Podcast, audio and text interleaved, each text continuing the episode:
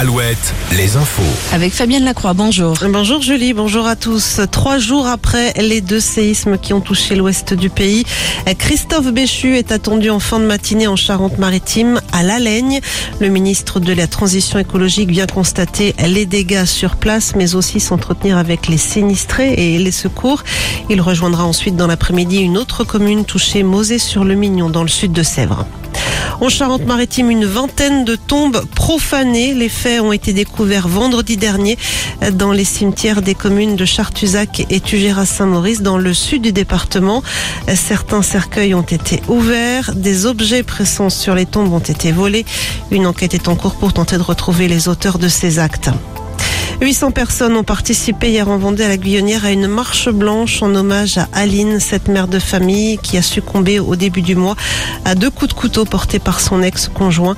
Ce dernier a été mis en examen pour meurtre aggravé et placé en détention provisoire.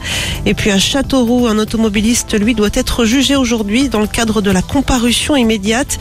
Il a été interpellé ce week-end après avoir heurté par deux fois un véhicule de gendarmerie alors qu'il conduisait en état d'ivresse sans permis et sans assurance. Le chauffeur est connu pour de nombreuses infractions routières. Le bac 2023, dernière ligne droite avant les résultats le 4 juillet. Il place cette semaine au grand oral pour les candidats au bac général et technologique. Les candidats au bac professionnel effectueront leurs deux dernières épreuves écrites jeudi et vendredi.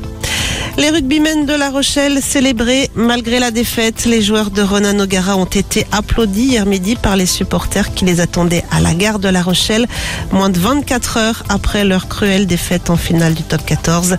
Les jaunes et noirs ont ensuite été reçus en mairie. En foot, les Bleus affrontent la Grèce ce soir pour le compte des qualifications à l'Euro 2024.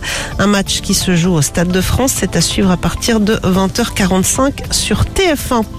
Enfin, la météo, il pleut en ce moment du sud Vendée au Châtel-Rodet, mais aussi sur les deux Charentes. Des pluies orageuses qui vont ensuite toucher le centre Val-de-Loire en cours de journée.